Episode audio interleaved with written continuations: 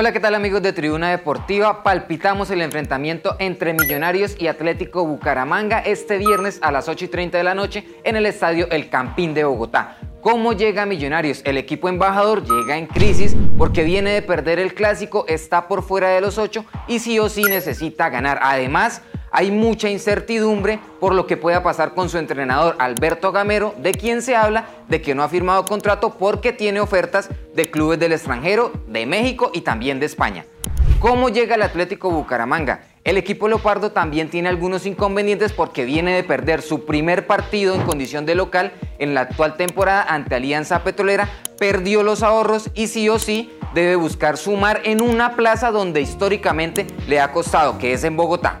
Luego de 10 jornadas, Atlético Bucaramanga está metido entre los 8 primeros del fútbol colombiano con 15 unidades, pero necesita seguir sumando, mientras que Millonarios suma 12 unidades, está rezagado y como lo venimos diciendo, está en crisis. Pero para más información de este enfrentamiento, le damos paso a nuestro compañero Sergio Bustos, quien les contará, por ejemplo, cuáles serán las posibles alineaciones. ¿Ustedes jugaron al Tetris? Bueno, eso es lo que va a tener que hacer Alexis Márquez, el director técnico Atlético Bucaramanga, a la hora de conformar su nómina titular. Muchos se preguntarán ¿Por qué? Y es que la verdad, Bucaramanga tiene dos bajas por lesión. Santiago Jiménez, el lateral derecho, y Carlos Senado, el defensor central, así como Víctor Mejía, quien completó su quinta tarjeta amarilla y no estará para el compromiso ante Millonarios. De esta manera, Bucaramanga jugaría con James Aguirre en el arco. El lateral derecho sería David Gómez, mientras que la pareja de centrales se mantendría con Jefferson Mena y Francisco Rodríguez. En el lateral izquierdo hay duda si es Cristian Flores o Juan Marcelín. Por su parte, Juan David Rodríguez sería el volante que reemplazaría a Víctor Mejía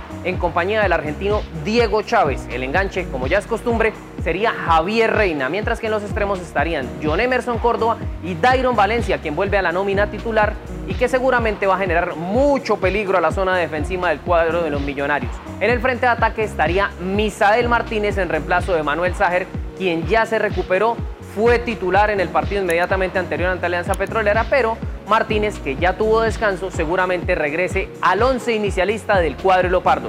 Por el lado de Millonarios hay muchas dudas acerca del futuro del profe Alberto Gamero, que se va para España, que no ha renovado su contrato. Lo cierto es que Gamero se las va a tener que dar porque tiene tres duras bajas para este compromiso.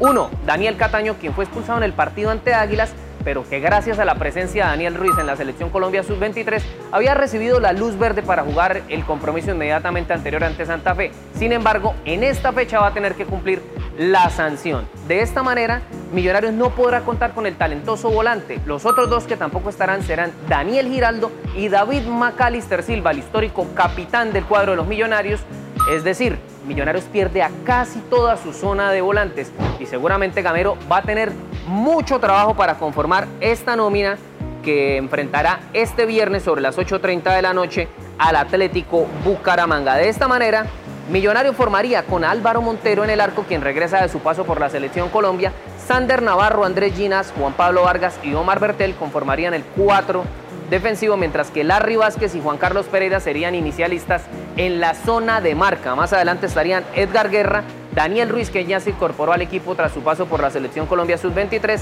y Jader Valencia. Y en el frente de ataque estaría el goleador Leonardo Castro. De esta manera, Atlético Bucaramanga se prepara para enfrentar al cuadro de los millonarios en un partido, yo diría que muy importante, porque estos tres puntos le permitirán consolidarse entre los ocho mejores o, por qué no, empezar a alejarse y empezar a preocupar mucho más al aficionado, quien vio tristemente cómo caían ante Alianza Petrolera en la fecha inmediatamente anterior.